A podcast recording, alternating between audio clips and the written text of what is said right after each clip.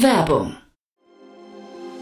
Sei dabei beim HTGF Family Day am 11. und 12. Juni in der Station Berlin. Für zwei Tage voller Inspiration und Business. Tauche ein in ein einzigartiges Netzwerkerlebnis mit bis zu 1500 Teilnehmenden. Erkunde das innovative Seed- und Later-Stage-Portfolio des Hightech Gründerfonds. Lass dich vom vielseitigen Programm inspirieren und knüpfe wertvolle Kontakte. Sichere dir jetzt dein Ticket. Mehr Informationen findest du unter www.family-day-htgf www.startup.de. Startup Insider übernimmt keinerlei Haftung für die Vollständigkeit und Richtigkeit der nachfolgenden Informationen. Es handelt sich zudem um Meinungen und nicht um Anlageberatung.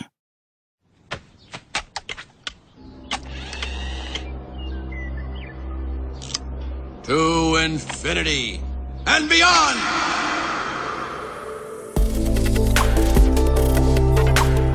Startup Insider Daily. To Infinity and Beyond. Der Podcast rund um Blockchain, Krypto, NFTs und Web 3.0. Herzlich willkommen zu To Infinity and Beyond, unser Podcast rund um die Themen Blockchain, Krypto, DeFi, Web 3.0, ja und auch ein bisschen Metaverse, also alles, was die Wirtschaftswelt von morgen bestimmen könnte oder bestimmen wird. Mein Name ist Jan Thomas und ich habe hier das Vergnügen, jede Woche mit ganz, ganz tollen Expertinnen und Experten in loser Besetzung zu diskutieren und äh, Meinungen auszutauschen. Heute bei uns zu Gast ist Kerstin K. Eismann. Sie ist von HB Capital. Ihr kennt sie natürlich. Sie ist eine der renommiertesten Stimmen in genau diesem Segment und wir haben tolle Themen besprochen. Kerstin hat, glaube ich, insgesamt acht oder neun Nachrichten der Woche analysiert. War wirklich eine spannende Woche, sehr facettenreich. Alles weitere jetzt aber von Kerstin K. Eismann in der neuesten Folge von To Infinity and Beyond. Startup Insider Daily. To Infinity and Beyond. Hallo Kay, freue mich sehr. Hallo, hallo Jan, grüß ja, dich. Toll, dass wir sprechen. Und äh, ja, wir, wir sind heute zu zweit. Du hast tolle Themen mitgebracht, aber ich würde sagen, für die Hörerinnen und Hörer, die dich noch nicht kennen, vielleicht ein paar Sätze zu dir, oder? Ja, gerne. Ich bin Kay, Kerstin Eismann im äh, Crypto-Space seit 2011 unterwegs als Investorin und auch Enthusiastin und unterstütze aktuell HV, äh, HV Capital bei allen Fragen und Themen rund um Web 3. Mhm. Also es ist spannend, wir haben ja immer wieder mal auch über HV gesprochen, deine Aktivitäten dort und hatten neulich ja Tokenized. Das war so äh, am Rande so ein Thema, das wir äh, gestreift haben. Äh, Gibt es denn Themen, die dich gerade total begeistern? Ähm, also ich finde den ganzen Bereich DeFi, DeFi immer noch super spannend. Ähm, Infrastrukturthemen generell, also welche Tech ist nötig, um das neue Internet aufzubauen. Aber äh, auch denke auch, dass Gaming wieder kommen wird. Da habe ich auch in den News irgendwo eine Nachricht, die darauf abziehen kann, dass man äh, im Gaming-Bereich Bereich in Web 3 wahrscheinlich nächstes Jahr auch mehr sehen wird. Mhm. Jetzt mal ganz kurz. Cool, und dann, sag mal, ich hatte mitbekommen, du warst bei der Demexco, ne? Da gab's ja von der W3, vom W3 Fund, ich glaube W3 Vision hieß das. Ähm, magst du da noch mal ein, zwei Sätze zu sagen? Ja, das ist super. Also Web3 ist quasi auch auf Demexco, unserer größten Marketingmesse, angekommen in Köln. Gab's auch letztes Jahr und dieses Jahr auch wieder eine ganze Halle nur zum Thema Web3. Ähm, da durfte ich dann auch auf einem VC-Panel sitzen, bisschen die Zukunft von dezentralen Investments diskutieren. Also es ist schon sichtbar, dass äh, immer mehr Player auch aus der Marketingbranche sich das Thema zum Beispiel äh, Loyalty, Loyalty-Programme über NFTs anschauen. Ähm, ich glaube, Lufthansa war vor mir auf der Bühne, die haben auch ein neues ähm, Web3-basiertes ja, Loyalty-Programm ins Leben gerufen. Also die, ja, erinnert mich so ein bisschen an die 2005er, 6er Jahre wo plötzlich Social Media und Facebook en vogue war und jede Agentur plötzlich auch äh, etwas mit Social Media machen wollte. Ah, ne? cool. Die ja. etwas Älteren erinnern sich vielleicht an diese, wie baut man jetzt einen Account auf Facebook auf. Mhm. Das erinnert mich so ein bisschen an die Zeit, wo jetzt auch die, die Agenturen sagen, wir müssen da jetzt auch irgendwas machen. Mhm. Und du würdest sagen, fürs nächste Jahr, wenn es wieder stattfinden sollte, ist es ein, für jemanden, den es interessiert, auf jeden Fall ein lohnender Besuch? Ja, auf jeden Fall. Mhm. Äh, da äh, muss man auf jeden Fall mal mal reinschauen. Es war natürlich auch die coolste Halle, muss ich sagen. cool. Ja, ich hatte mit, bias. Über, ja. das Lufthansa-Thema hatte ich mit Daniel auch gesprochen. Das war oder ich weiß gar nicht, ich glaube mit Daniel. Ähm, das war war faszinierend, muss ich sagen, was sie davor haben. Äh, hätte ich der Lufthansa gar nicht zugetraut. Aber dann lass uns mal einsteigen in die Themen von heute. Du hast ja super Themen mitgebracht. Wir fangen aber glaube ich mit was sehr lockerem an. Ne? Wir fangen genau, wir fangen indirekt mit der Modebranche an. Ja. Nee, also Sam Bankman-Fried, den man ja kennt als dem gescheiterten Gründer von FTX, dieser großen zentralen digitalen Börse. Ähm, der darf jetzt im Gericht, also es gibt ja auch eine ganz große Anklage gegen ihn, der darf jetzt im Gericht tatsächlich einen Anzug tragen und äh, er darf Notizen auf einem Laptop machen. Das hat er quasi für sich äh, erringen können. Der sitzt jetzt auch im Gefängnis in New York und wartet quasi auf einen Prozess und ist ja eine populäre Figur geworden, auch in der, sag ich mal, in der Boulevard-Kryptopresse und äh, entsprechend hat er jetzt quasi dieses Recht auf auf eine, wie hat man es hier formuliert, auf eine äh, Geschäftskleidung. Er darf Geschäftskleidung tragen während des Prozesses. Das hat der Richter Kaplan für ihn ähm, quasi äh, abgesegnet und ähm, Ihm wird ein Laptop, also er darf einen Laptop verwenden, der nicht mit dem Internet verbunden sein darf, aber den darf er nutzen, um wahrscheinlich auch seine eigenen Anklagepunkte ein bisschen vorbereiten zu können. Das fand ich doch auch mal wieder ganz, ganz interessant, nur im Sinne so der, der Bildzeitung bei Krypto, was da passiert und was um diese eine Person passiert, mhm. Sam Bankman-Fried. Ja, ja, aber es ist natürlich trotzdem, also ich bin wirklich sehr gespannt, wie dieser Prozess ausgeht, ne? Weil ne, wir reden ja hier quasi von dem Posterchild der Kryptobranche, irgendwie, der halt wirklich auf allen Titelblättern gefeiert wurde und jetzt quasi hier vor, vor Gericht sitzt und also jetzt immerhin einen Anzug tragen darf, aber ich meine, das ist ja so der tiefste Fall, den man sich gerade vorstellen kann. Also, oh Gott, ja. Ja, mein Gott. Also ich bin wirklich gespannt, wie es ausgeht, ähm, aber auch im Sinne der Gerechtigkeit ist, ist wichtig, dass das passiert, ne? Es ist, ja, ja, es muss passieren und äh, ich meine, noch zwei Nebensätze dazu. Es ist jetzt auch ein bisschen raus rausgekommen, dass er vielleicht tatsächlich nicht der, die, die äh, ganz oben alle Entscheidungen getroffen hat, sondern eher sein Vater, also seine Eltern. Ähm, da ist jetzt auch noch ähm, herausgekommen, dass sein Vater wohl einen Beratervertrag mit äh, FTX hatte. Sein Vater ist ja auch äh, in mhm. Stanford Professor, also an Geld sollte es ihm eigentlich nicht mangeln und dass ähm, Sam vor jeder Entscheidung seinen Vater angerufen hat und sein Vater sich sogar beklagt hätte, dass 200.000 US-Dollar im Jahr als Gehalt nicht genug seien und dann hat er wohl seinen Sohn erpresst, wenn, dann sage ich das der Mama und hat dann sein Gehalt auf eine Million erhöhen können.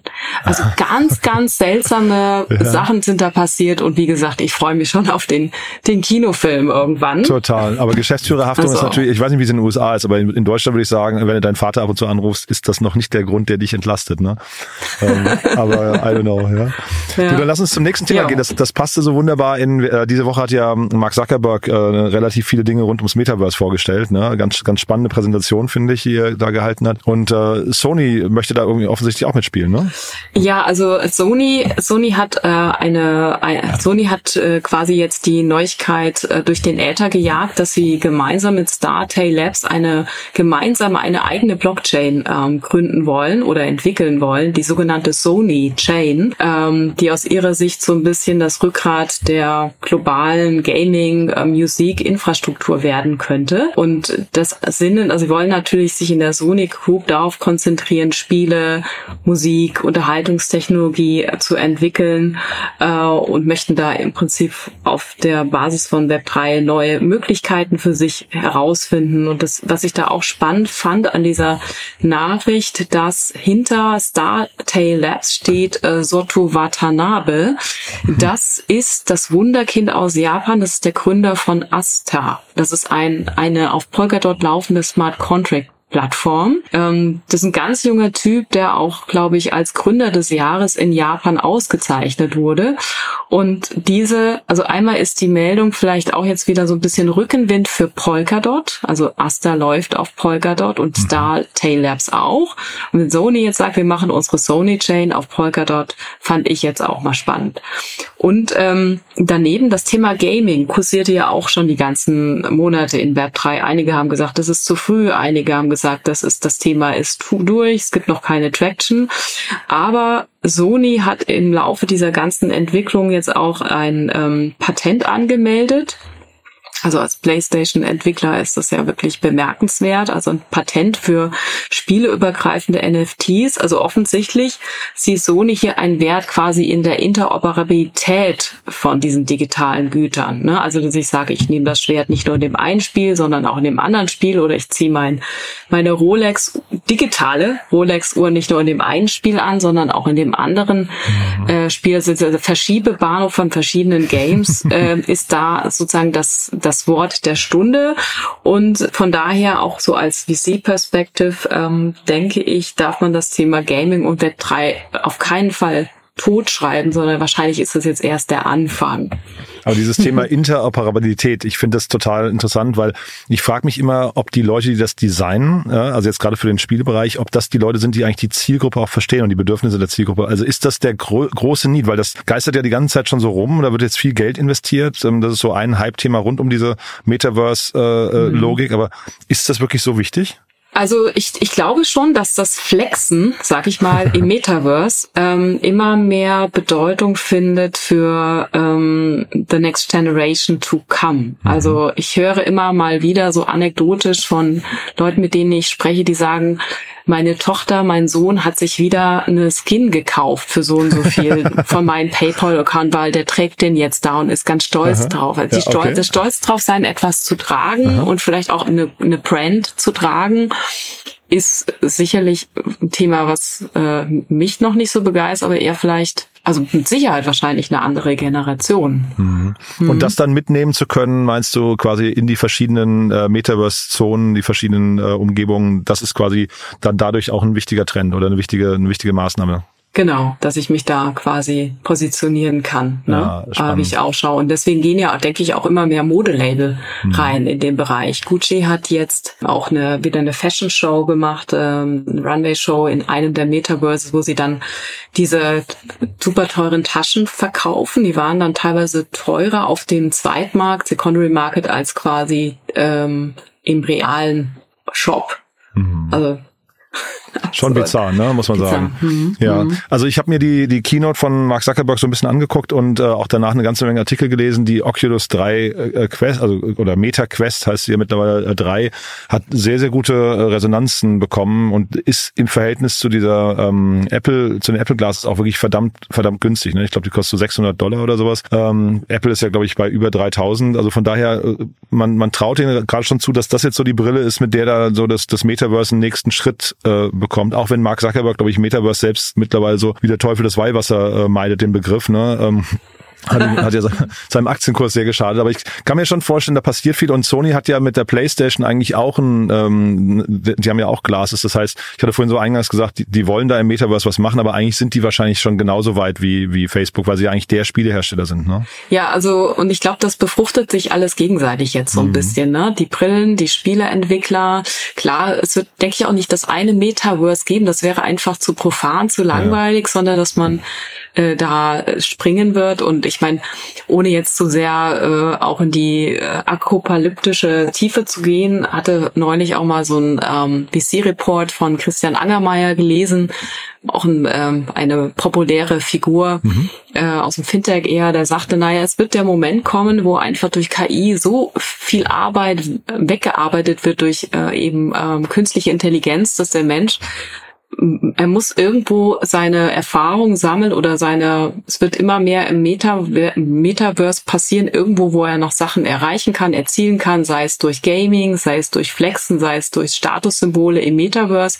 Also dieser Shift so in diese digitale Welt, weil vieles eben auf der realen Welt nicht mehr von uns umgesetzt werden muss, muss man sich mal durchlesen, ist halt so diese, er nannte es ähm, Experiences. Also mhm. man wird weniger kaufen, Konsumgüter als Experience und das kann eben in diesem Metaverse stattfinden.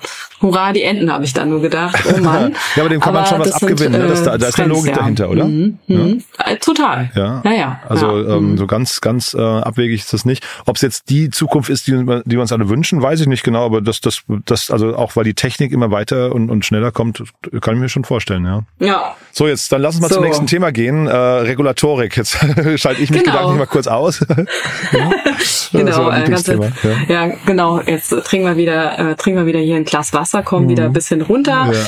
Also die SEC, die Finanzaufsichtsbehörde, also USA. Ähm, da gab es ja immer wieder kursierte im Netz, wann kommt der ETF, was passiert. Ganz viele, ganz viele Firmen haben auch Anträge gestellt. Und äh, ja, die SEC hat einmal wieder die Entscheidung über ähm, äh, quasi ETFs verschoben auf Dezember. Es gab quasi einen Antrag von ähm, ARC und 21 Shares Richtung einem Ethereum ETF und auch von FunEgg. Die wurden wieder verschoben, weil die SEC wieder gesagt hat, nein, wir brauchen noch mehr Zeit um äh, uns alles genau anzuschauen. Also das nervt natürlich auch zunehmend die die ganze auch die ganze Industrie, dass die SSC nicht in der Lage ist, jetzt einfach mal zu sagen, wir abrufen das oder wir abrufen das nicht. Aber so ist es nun halt mal. Trotzdem steht der 16. Oktober noch im Raum. Ähm, da geht es um den Bitcoin ETF von BlackRock. Also an dem 16. Oktober könnte es sein, dass die SSC sich dann entscheidet. Es, es gibt verschiedene, sag ich mal, ähm, Daten, wann etwas approved wird. Also es wird nicht alles an natürlich an einen Tag approved. Aber der 16. Oktober steht für den Bitcoin ETF noch im Raum.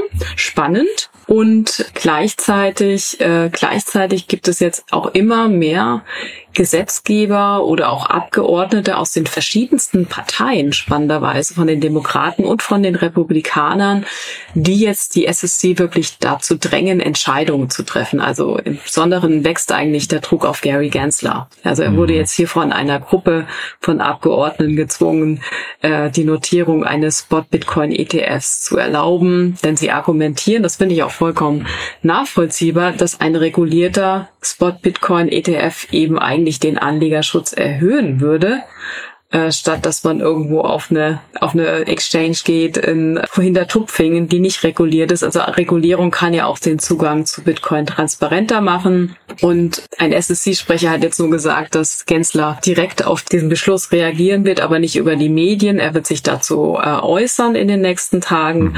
Also ist viel, viel jetzt auch, ich glaube, ich hatte in dem letzten Podcast auch schon mal darauf hingewiesen, dass einfach die Politik jetzt auch drängt, Entscheidungen zu treffen, damit man nicht das Gefühl hat, alles findet jetzt nur noch in, in Singapur, in China, in Dubai und in Europa statt. Und gerade gestern kam wieder, äh, Jan, also es geht wirklich hoch und runter. Ich muss immer auf mein Handy schauen. Es geht wirklich hoch und runter. Jetzt gab es noch eine, Mel eine Meldung, also aufgrund des ähm, drohenden Shutdowns in den USA, ne, wegen der Schuldenobergrenze, kursieren jetzt erneute Gerüchte, dass die SEC diesen Ethereum Futures ETFs äh, doch schon Anfang nächster Woche genehmigen möchte. Mhm. Also der Hintergrund ist der, dass also sollte der Kongress sich nicht auf das neue Haushaltsjahr einigen können, das ist ja gerade auch so in der Schwebe, könnte ein Shutdown kommen zum 1. Oktober. Das bedeutet im Worst Case, dass die US-Regierung Teile der Arbeit niederliegt. Und ähm, das klingt schon mal wieder ganz krass, finde ich, wenn man so einen Satz halt liest. Und sie wollen halt Teile von den ganzen Themen, die sie auf dem Tisch haben, vom Tisch haben, bevor das stattfinden könnte. Deswegen könnte es sein, dass jetzt die Einführung vom ISA, ähm, ISA ETF beschleunigt wird. Der Markt hat sofort darauf reagiert. Wir sind heute im grünen Bereich, aber das sind halt alles diese auch Gerüchte, die die Märkte natürlich aktuell sehr, sehr schnell auch beflügeln oder auch dann wieder nach unten jagen. Wahnsinn, was da, was da gerade abgeht.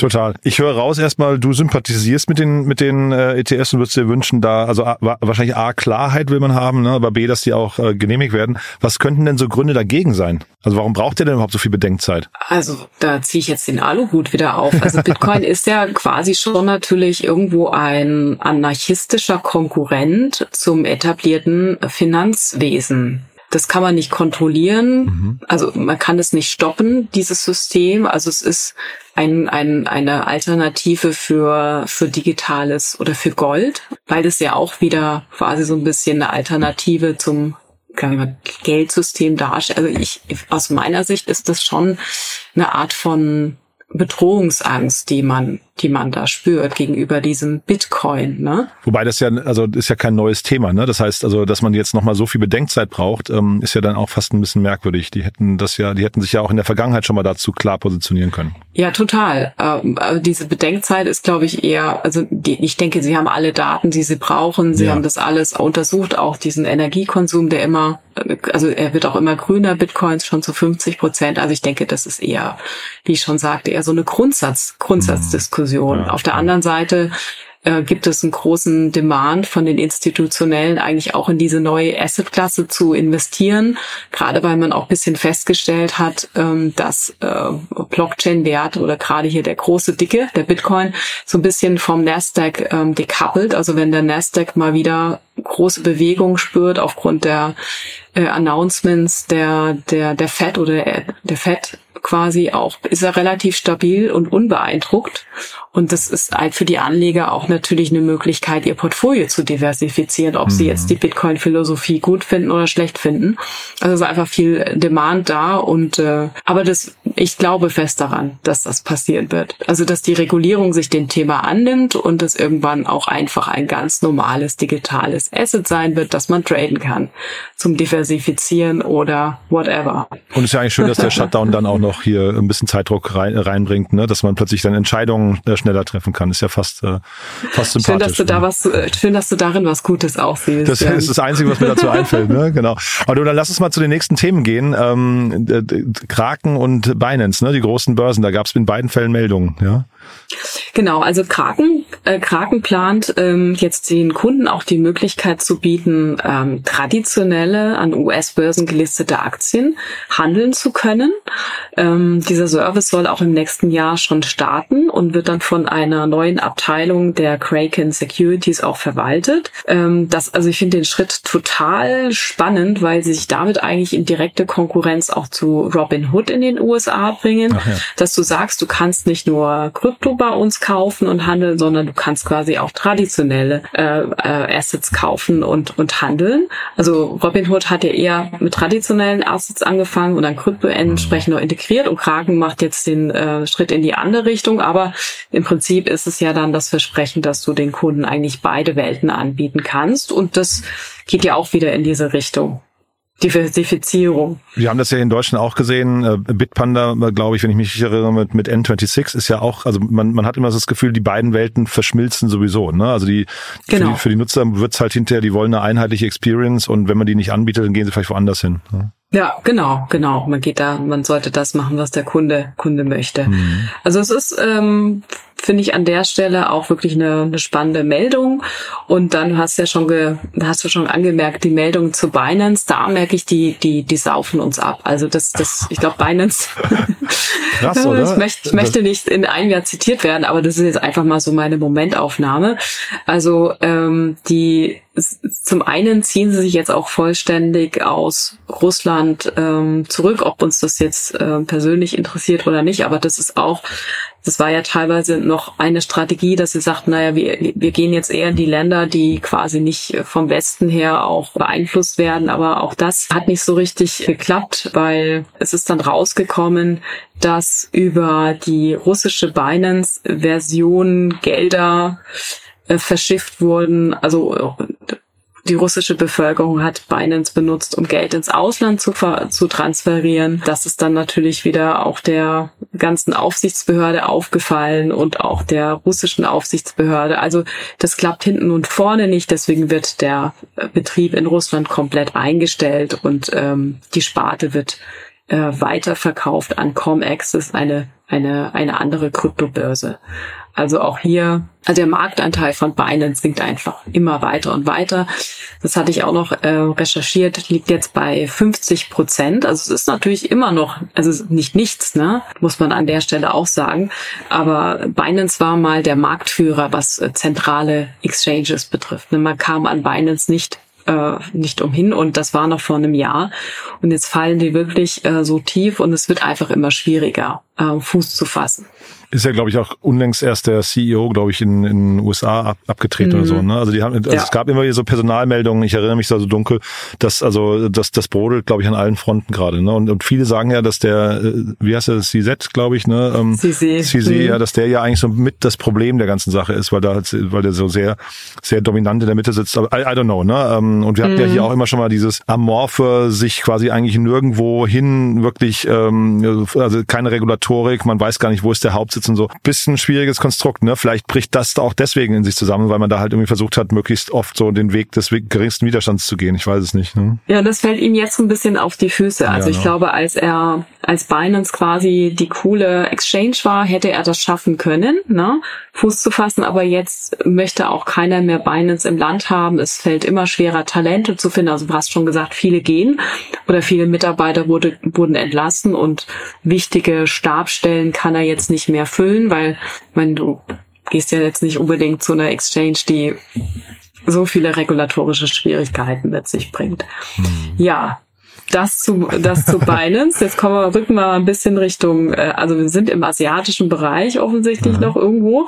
Shanghai fand ich auch total spannend, die Nachricht. Die veröffentlicht, haben jetzt einen äh, Plan veröffentlicht, äh, also Blockchain-basierte Unterstützung von Handel, Metaverse und Regierungsangelegenheiten.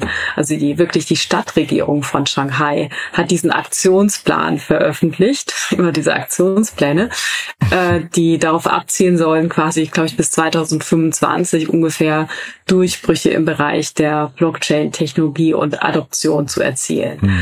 Also die wollen für die Verwaltung, für Regulierung, auch so Basis, also Basis, Basisangelegenheiten, dass du deine Firma anmelden kannst, Regierungsangelegenheiten, den Handel entsprechend hier sich stärker mit Blockchain beschäftigen, dass äh, die Prozesse auch effizienter ablaufen. Also Shanghai sieht den Vorteil von Blockchain-Technologie, äh, obwohl China eigentlich alle Kryptowährungen Transaktionen 2021 äh, verboten hat. Das ist ja auch immer dieses Wechselspiel. Ja, da, das wollte ich dich nämlich genau fragen, ob das überhaupt zur Strategie von China passt, was wir hier gerade besprechen. Ja, ja. ja.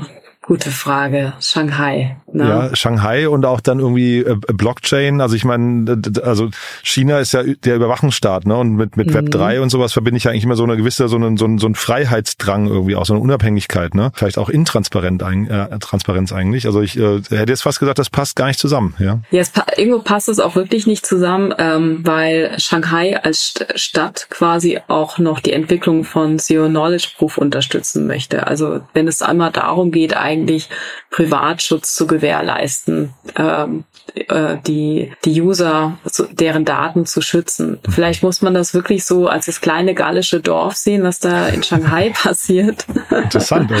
äh, ja. aber, aber trotzdem, trotzdem interessant, dass sie das durchkriegen. Ja. Ähm, an der Stelle. Muss man auf jeden Fall, muss man auf jeden Fall an der Stelle auch mal beobachten. Vielleicht ist dann, ich meine, man könnte natürlich auch vermuten, dass sie eine private Blockchain nutzen und im Prinzip eigentlich auch alle Daten für sich transparent auf dem Ledger einsehen zu können. Ah, okay. Ja, also das wäre natürlich äh, die dunkle ne? Seite ne? ja. der Macht. Ja. Hm. Und was ich sagen muss, ne, als vom von der Bürokratie gebeutelte Berliner, muss ich sagen, ich finde jetzt, wenn jetzt hier eine Stadt wie Shanghai rausgeht und sagt, wir machen das bis 2025, ziehe ich da wirklich meinen Hut vor. Ja, also das ist ist so ein, also das, nee, also wirklich, das ist ja ein Zeitfenster, das ist ja quasi übermorgen, ne? Bei, bei einer Stadt, die mhm. irgendwie zehnmal so groß ist wie, wie Berlin.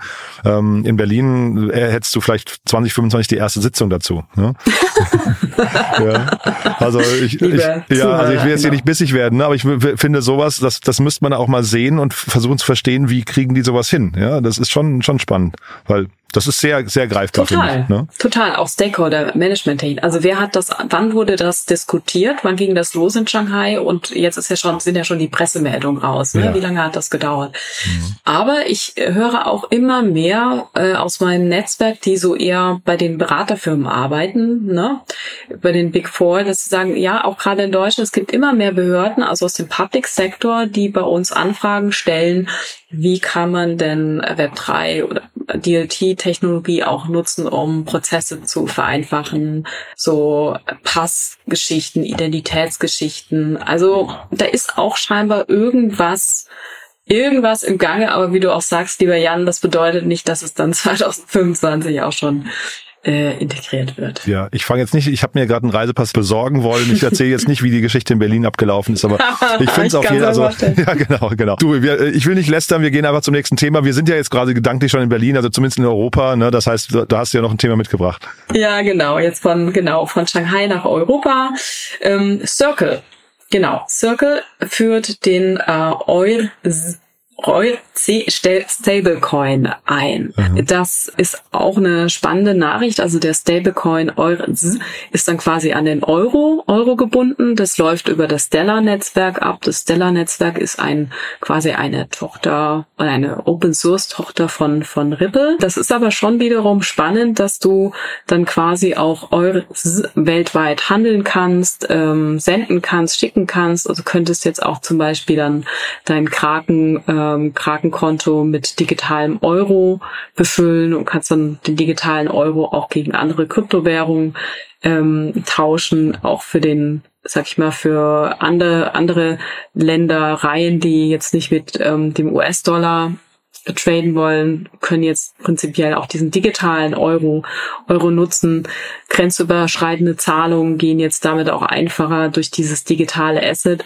Also das ist schon, also die Quintessenz der Botschaft ist, es gibt immer mehr Stablecoins oder auch mhm. die Fiat-Welt wird langsam ähm, digital abgebildet, was einfach den ganzen Zahlungsverkehr effizienter äh, effizienter darstellen kann. Das sieht man jetzt immer mehr. Sag nochmal einen Satz zu Circle. Ähm, also ist das ein relevanter Player? Circle ist die Firma hinter äh, dem Stablecoin äh, USDC. Mhm. Also die haben quasi sind der, es gibt ja schon den äh, Stablecoin-Markt äh, im gerade mit äh, US-Dollar gebackten Währungen, das sind die federführend, also auch was den Market Cap betrifft. Und ähm, die haben auch schon, muss ich jetzt aber mal verschiedenen anderen Podcasts hatten wir darüber auch gesprochen, dass es, glaube ich, auch schon den digitalen Pesos gibt. Also die sind sozusagen als Infrastrukturprovider machen die jetzt von sich reden, dass sie immer mehr Fiat-Währung auch digital abbilden. Mhm. Cool, also ja, dann, dann sind wir eigentlich am Ende angekommen. Ne? Also war eine spannende Woche, finde ich, Kay. Und hast du super gemacht. Muss man ja auch anerkennen, nicht ganz einfach, sowas alleine zu machen hier. Ne? Ja, aber mit dir ist es ja immer ein Vergnügen, lieber okay, Jan. Okay, das war jetzt, also das, das war jetzt wohltuend äh, zum Wochenende. Hat mir auf jeden Fall großen Spaß gemacht. Kay. Wer darf sich denn melden bei dir? Du hast gesagt, äh, HV Capital, ähm, deine Rolle dort. Ähm, gibt's da, gibt's da Menschen, mit denen du gerne in Austausch gehen möchtest? Ja, genau. Ähm, also an die ganzen Startups da draußen. Ähm, vielleicht für euch als Einordnung. Ich ähm, darf bei HV Capital eine, ein separates Kryptovehikel ähm, verwalten, ähm, das ein bisschen losgelöst ist von unserem, sag ich mal, HV Capital Main Fund. Und wenn ihr spannende Token-Projekte habt, also ich, ich suche dezidiert nach der reinen Lehre, nach Token-Projekten, dann könnt ihr euch gerne äh, an mich wenden. Äh, am besten über, über LinkedIn, da findet ihr mich als Kerstin Eismann oder Twitter, ähm, Telegram. Da freue ich mich immer über, über neue Pitch-Decks, die ich mir dann mal in Ruhe anschauen kann, wenn ich nicht gerade mit Jan einen Podcast mache. genau. Super, Kay. Es hat mir großen Spaß gemacht. Dann ganz lieben Dank, dass du da warst und dann ein tolles Wochenende wünsche ich dir. Ja, Dito, dir ja? auch. Bis cool. zum nächsten Mal. Bis Tschüss. Dann. Tschüss. Startup Insider Daily to Infinity and Beyond. Der Expertendialog mit Daniel Höpfner und Kerstin Eismann rund ums Thema Krypto, Blockchain und Web 3.0. Ja, das war To Infinity and Beyond, die aktuelle Folge. Und das war Kerstin K. Eismann, die es wirklich toll gemacht hat, muss ich sagen. Ich ziehe meinen Hut wirklich ganz tief äh, und verbeuge mich vor Leuten, die dann äh, quasi im Alleingang so eine Folge rocken. Finde ich super cool. Äh, gerne damit verbunden der Impuls an euch. Äh, kommentiert oder honoriert das gerne auf LinkedIn unter der Folge. Da freut sich natürlich K. Und ich habe es ja hier schon mehrfach erzählt. Applaus ist der Lohn des Künstlers. Deswegen nehmt das nicht als selbstverständlich hin. Äh, Kerstin und alle anderen Expertinnen und Experten, die wir hier begrüßen dürfen, geben sich natürlich größte Mühe, viel Vorbereitung und äh, es ist wirklich alles andere als selbstverständlich, dass sie hier ihr Wissen teilen. Der Vollständigkeit halber noch ganz kurz, weil Kea vorhin Christian Angermeier erwähnt hat. Christian ist einer unserer Investoren. Wir sind da immer sehr transparent. Ihr wisst wahrscheinlich auf www.startupinsider.de slash Gesellschafter findet ihr unsere gesamte Liste von Gesellschaftern. Wir haben ja einen sehr großen Gesellschafterkreis und dann kommt es immer mal vor, dass der ein oder andere hier erwähnt wird. Wir versuchen das so transparent wie möglich zu kommunizieren und äh, ihr habt es ja auch gerade gesehen, es hat keinerlei Einfluss auf die Qualität und auf die Inhalte hier, sondern das war auch nicht abgesprochen mit Kea. Sie hat das einfach angesprochen. Ich wollte es an der Stelle nur, nur weitertragen. Ansonsten, wenn ihr schon auf www.startupinsider.de seid, könnt ihr euch auch den Newsletter-Bereich angucken. Dort findet ihr einen Newsletter zum Thema Krypto, also quasi flankierend zu diesem Podcast hier. Gibt's dort noch ein tolles Format. Könnt ihr euch mal anschauen. Ist natürlich kostenlos, kommt, glaube ich, einmal in der Woche raus und ist wirklich sehr lesenswert. Das war's von meiner Seite aus. Entschuldigt meine Stimme. Ich war auf der Bits Brezels und damit verbunden auf dem Oktoberfest. Es wurde sehr laut diskutiert und dementsprechend bin ich noch so ein bisschen angeschlagen. Seht's mir nach. Am Montag ist alles wieder gut. Bis dahin, euch ein tolles Wochenende. Genießt die Zeit und ja, hoffentlich bis morgen, bis übermorgen oder ansonsten bis Montag. Alles Gute. Ciao, ciao.